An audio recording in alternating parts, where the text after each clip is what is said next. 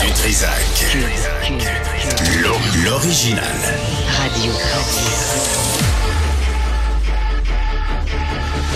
Du Trisac. Votre plaisir coupable.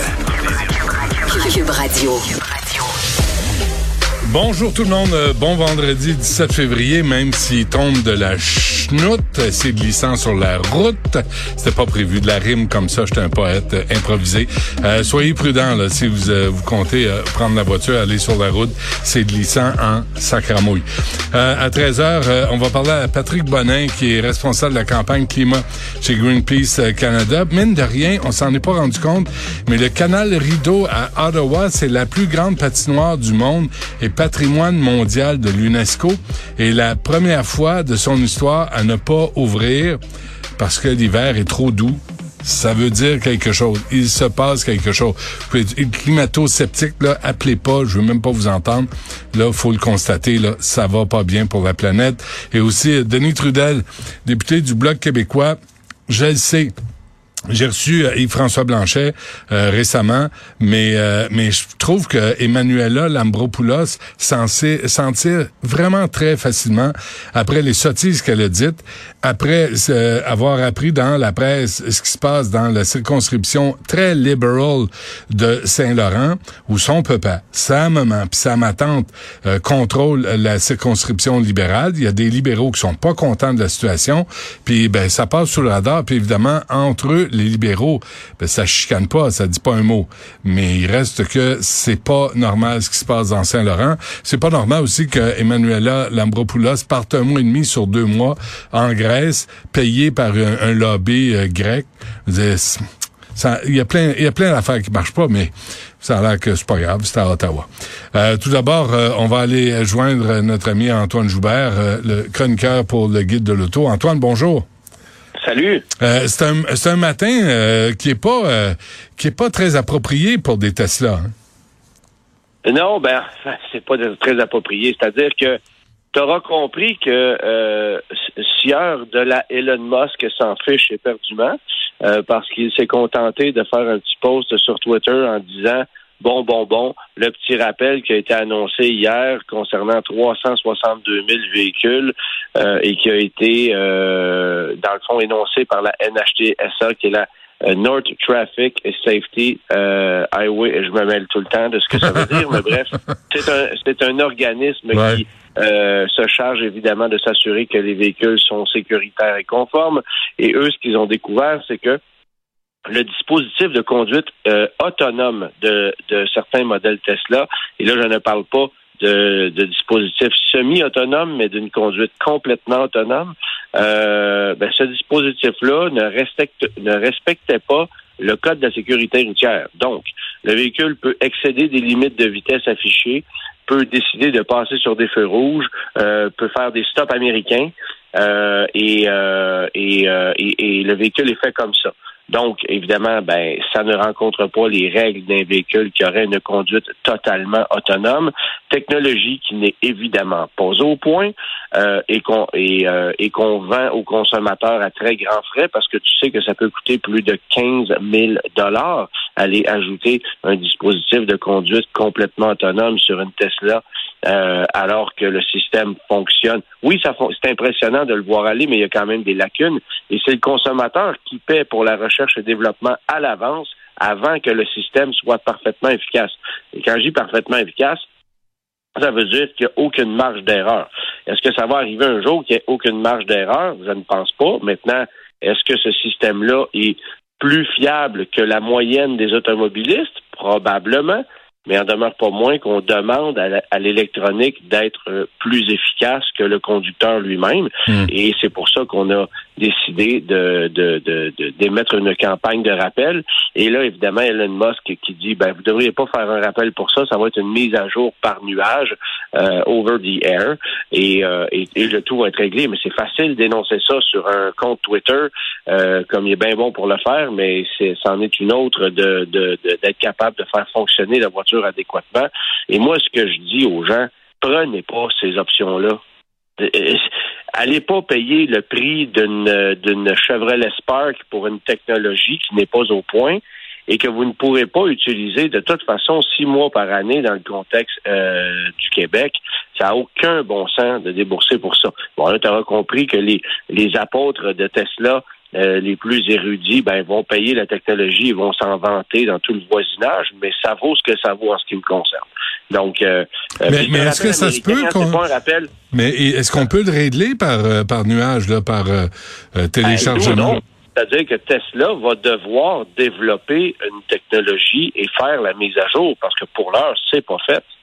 Hmm. Alors, il y a une campagne de rappel qui a été lancée aux États-Unis, qui ne s'applique pas au Canada, mais tu as compris que ça s'en vient parce que ce sont les mêmes véhicules. Et, euh, et, non, cette mise à jour-là n'est pas prête. Donc, ceux qui ont la technologie de conduite complètement autonome, euh, ben, il y a des lacunes dans cette technologie-là. Bon, et euh, VinFast dans l'eau chaude. Oui, ben VinFast, c'est le constructeur vietnamien qui débarque avec ses gros sabots depuis quelques mois. On a une boutique au Carrefour Laval. On compte euh, aller séduire le marché nord-américain euh, avec euh, deux véhicules pour commencer, mais on a présenté au Salon d'auto de Montréal et on le fait en ce moment au Salon d'auto de Toronto une gamme de quatre véhicules allant d'un véhicule de format, par exemple Chevrolet Bolt, jusqu'à un VUS à trois rangées de sièges, tous 100% électriques tous euh, développés du côté du Vietnam et c'est une entreprise gigantesque euh, qui vaut des milliards de dollars. Et, euh, et cette entreprise-là veut s'installer ici en Amérique du Nord et on avait l'impression que c'était très solide. Et, et, et c'est pas les fonds qui manquent, mais là on se rend compte que tout ce que ça a généré comme dépenses pour commercialiser ces véhicules-là et les amener chez nous en Amérique du Nord, c'est énormément d'argent. Et là, le président a dit, OK, on met un frein. On ne, on ne met plus d'argent dans VinFast en Amérique du Nord pour une durée indéterminée.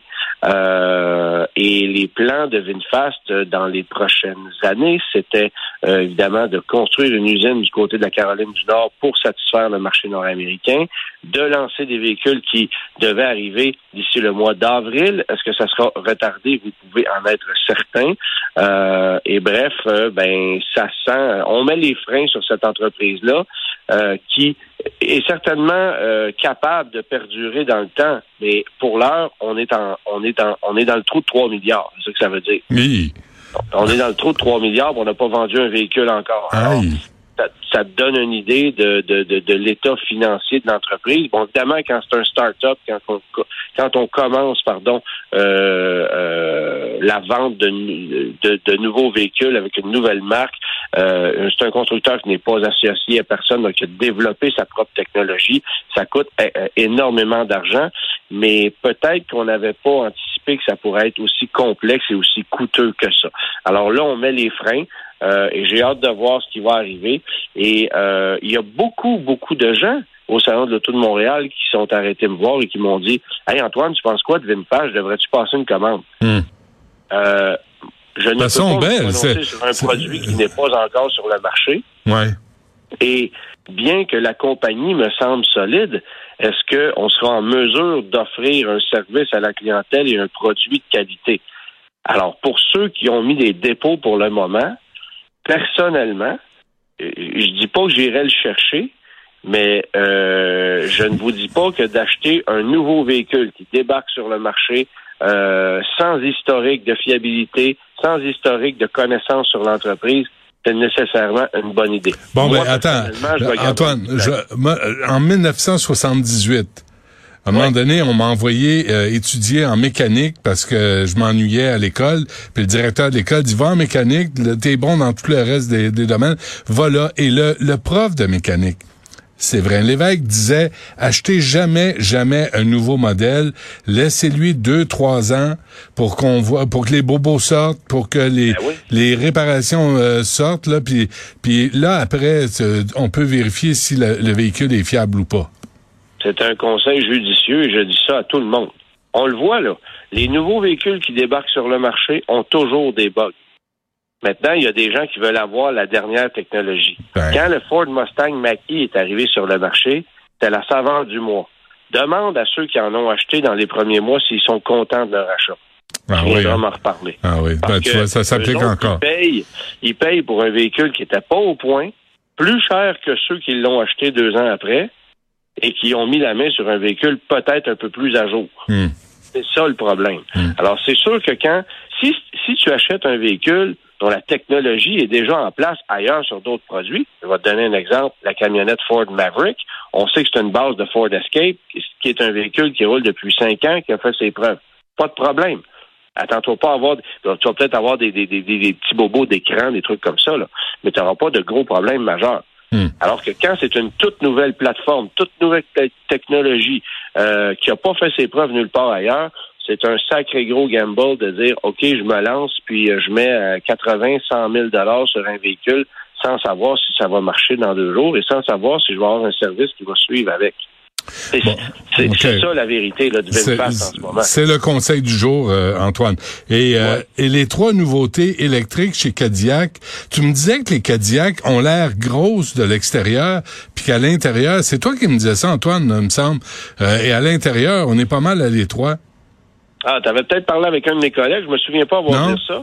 Mais, mais effectivement, qu'il y a des véhicules Cadillac qui sont assez à l'étroit à l'intérieur, mais on est en train de changer la formule complètement. Et là, bien évidemment, on débarque en ce moment avec le Cadillac Lyric, qui est un VUS intermédiaire 100% électrique utilisant la plateforme Ultium qu'on va voir partout chez GM. Mais l'annonce qu'on a faite cette semaine, c'est que d'ici la fin de 2023, il y aura trois véhicules électriques euh, qui seront présentés du côté de chez, euh, chez Cadillac et qui euh, verront le jour, donc seront commercialisés en cours d'année 2024. Et là, les spéculations sont grandes à savoir si est-ce que est-ce qu'il s'agira d'un plus petit VUS, d'un plus grand VUS, d'une première voiture électrique? On sait qu'il y a aussi la Célestique qui s'en vient. Et ça, ça fait pas partie de ces trois nouveautés-là. là. Euh, la Célestique, c'est une très grande voiture de grand luxe qu'on va vendre à un prix de départ de plus de 300 000 Ça, c'est ça, c'est un véhicule. C'est c'est ce qu'on Ben appelle un halo car. Ouais. Euh, donc, on le comptabilise pas là-dedans.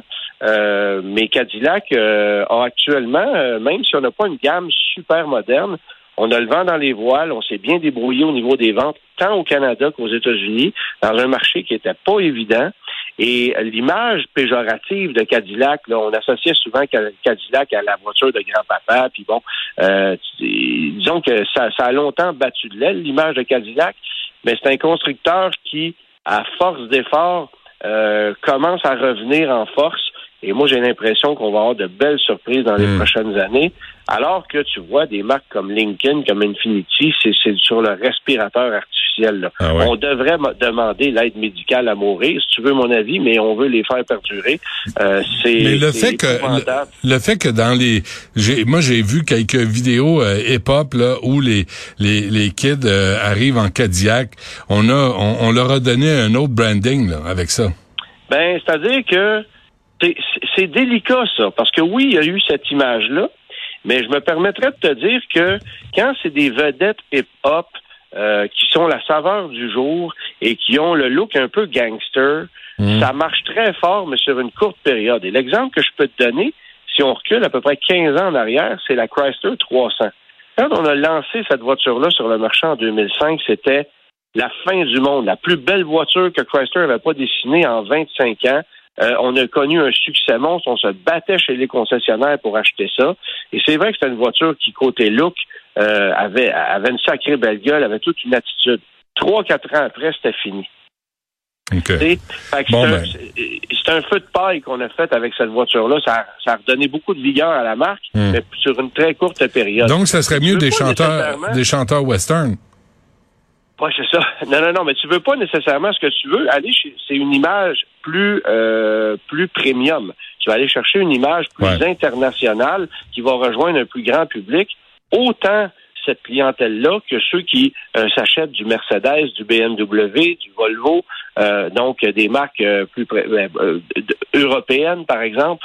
Euh, c'est ce qu'on veut faire avec Cadillac. là. On veut vraiment mettre ce nom-là. Ça fait 30 ans qu'on travaille à internationaliser, internationaliser pardon, l'image de la marque Cadillac euh, et on commence à avoir un peu de succès avec ça.